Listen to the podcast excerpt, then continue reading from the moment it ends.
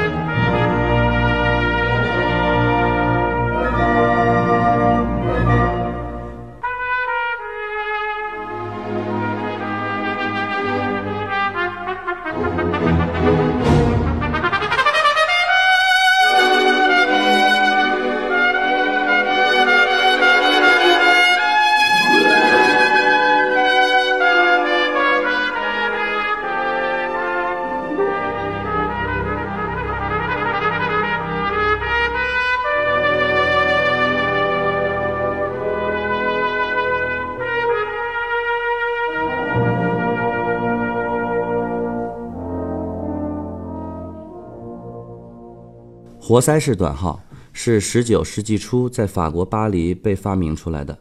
因为圆锥管占的比例比较高，管的弯曲多，所以转换音符比小号要顺畅。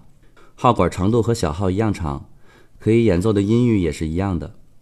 历史上第一个让短号发挥出其自身光芒的人是19世纪法国短号演奏家阿尔班，他是当时最卓越的短号演奏家。他编写的阿尔班短号教程。被人们誉为小号圣经，他还创作了很多传世之作，其中最有名的一首是《威尼斯狂欢节》。这首曲子把短号的吹奏技术推到了一个前所未有的高度，运用到了许多演奏技巧。那么，下面就让我们一起来聆听这首富有浓厚的意大利曲风的曲子。我会分三个部分来为大家展示。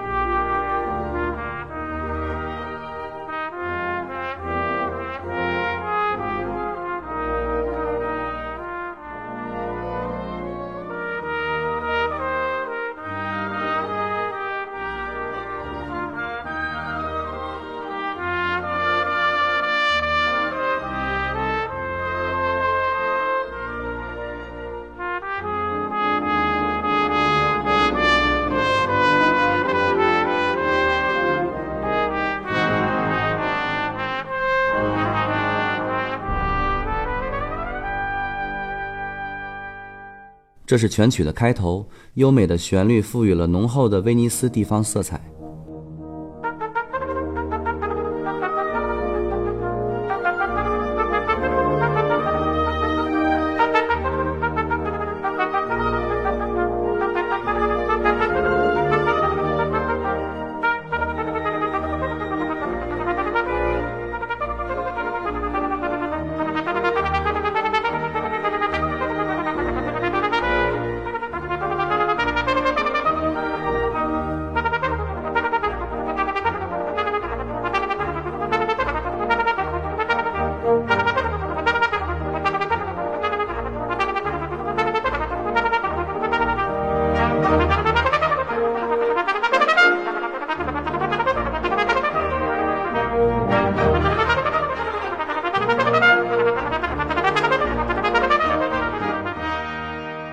这一段是全曲的第二个主题变奏，运用了三土技巧。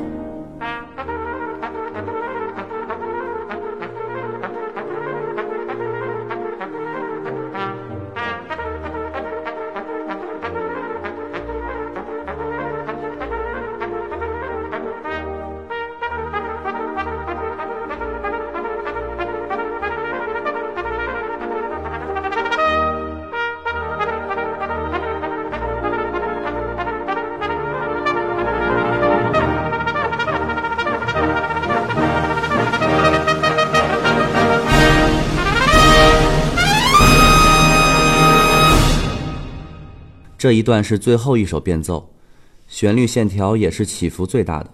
下面呢，为大家介绍一下高音小号。在19世纪和20世纪交替之际，高音小号被发明了出来。经过几次改良，现代高音小号在20世纪中叶问世了。50年代后期，乐器制造商 s h e l k y 开始制作高音小号。经过多年的升级改造，著名的 P54 高音小号就在1971年诞生了。后来，英国摇滚乐队披头士还把高音小号录制在自己的曲子《Penny Lane》里。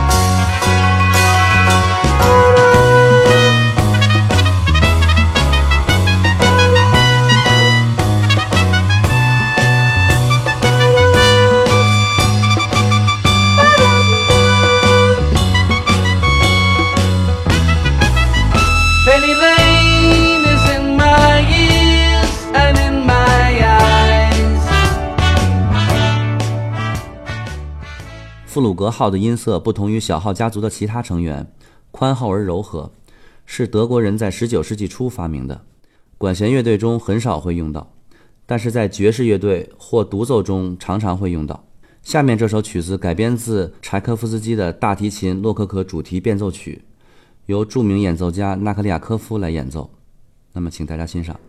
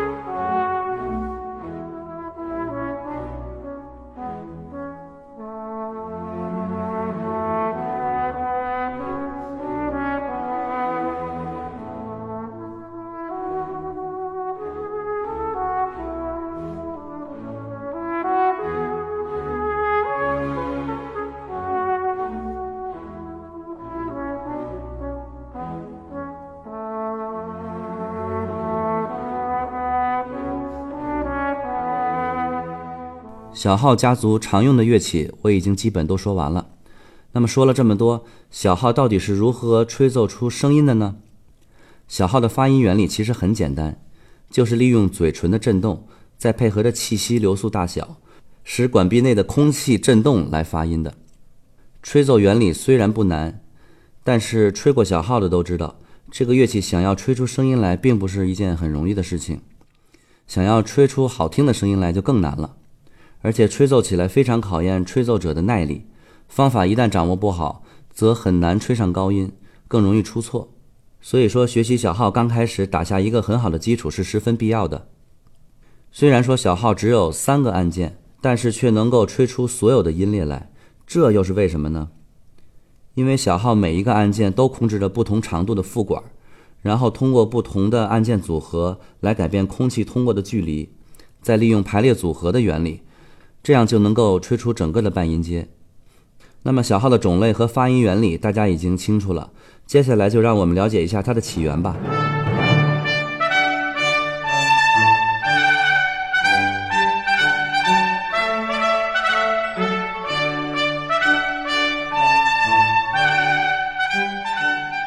在远古时期，人类就已经有类似小号的乐器出现，不过严格来说，应该算作号角。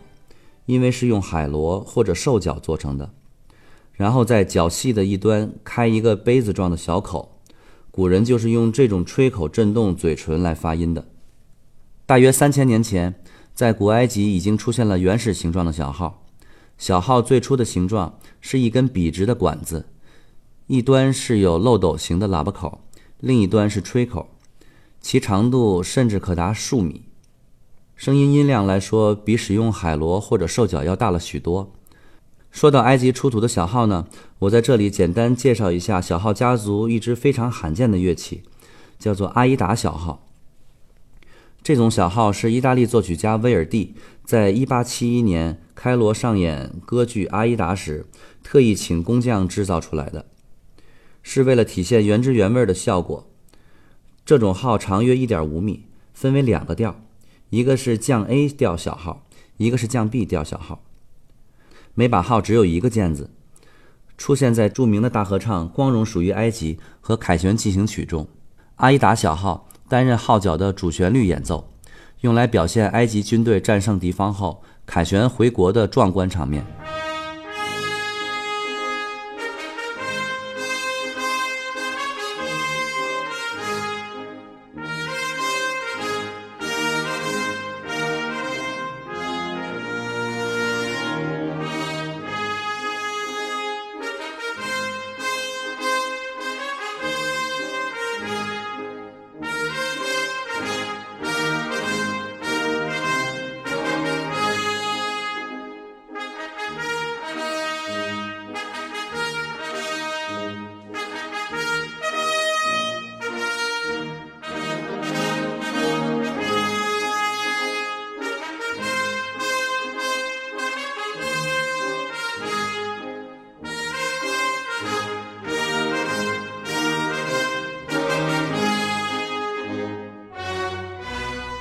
从十五世纪起，小号就有了卷曲形状，类似圆号。这种小号已经在意大利和法国逐渐的流行了起来。到了十六世纪，德国在乐器方面做了很多的改良，改为与现代小号形状相近的椭圆形，这就是当初的自然小号。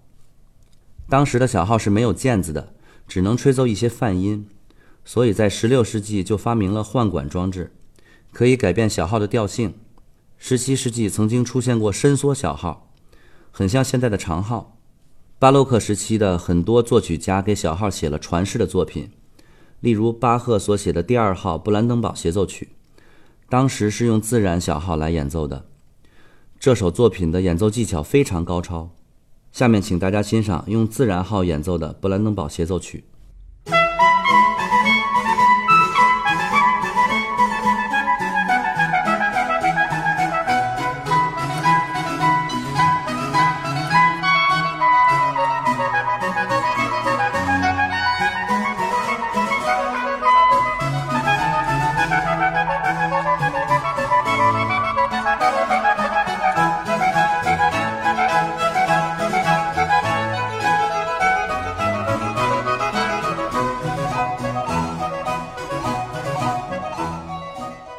接下来，请大家再对比一下现代高音小号演奏的勃兰登堡协奏曲。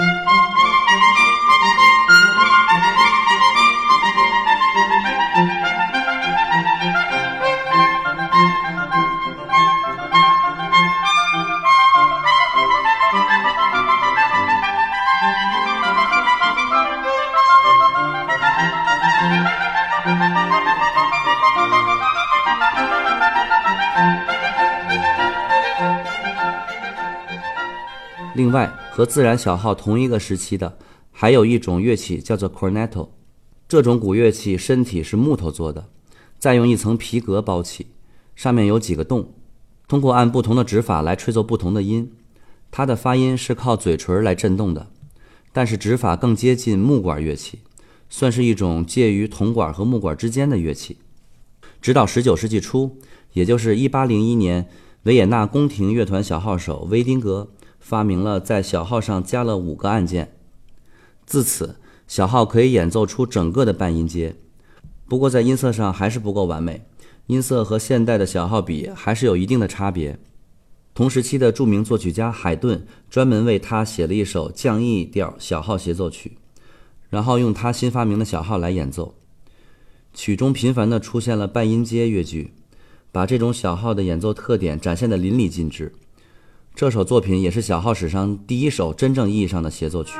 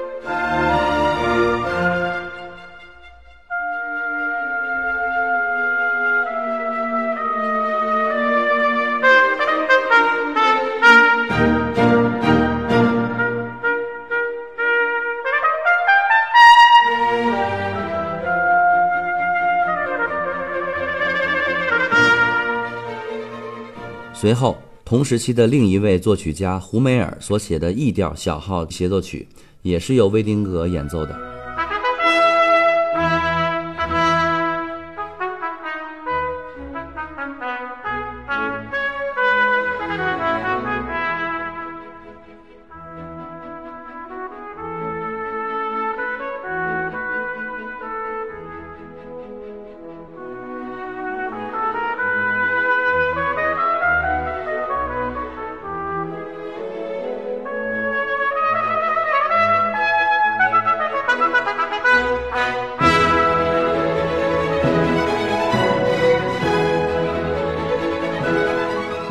这两首协奏曲是古典时期最重要的小号作品，至今还脍炙人口。小号真正能够不费力且不改变音色，能够吹出半音阶，还是在1813年的时候，由德国人发明了转阀式小号后才能做到的。随后的1839年，法国人发明了活塞式小号，也完全克服了这些困难。因此，这两种小号一直沿用至今，只是随着技术的发展有过一些改良。那么大家想知道世界各个国家的乐手都习惯用什么小号来演奏吗？转阀式小号在德国和奥地利比较常用，欧洲其他国家以及美国等古典音乐比较发达的地区则用活塞式小号较多。这两种乐器都有其各自的特点。转阀式小号号体上多装有开孔，在吹奏高音的时候按下去会对高音的把控有帮助。活塞式小号吹奏灵敏度高。在演奏一些高难度技巧性的曲子时，对音色及精准度容易把握。从音色方面来说，两者也是不同的。转发式小号的管子比较粗，喇叭口也比较大，声音比较宽大浑厚。音色虽然有些暗淡，但是音量宏大，常被人称为日耳曼的声音。在乐团里，它的声音能够很好的和其他的乐器相融合。活塞式小号管子相对较细。喇叭口也会小一些，所以音色方面比较明亮尖锐，在乐团里声音比较有穿透力。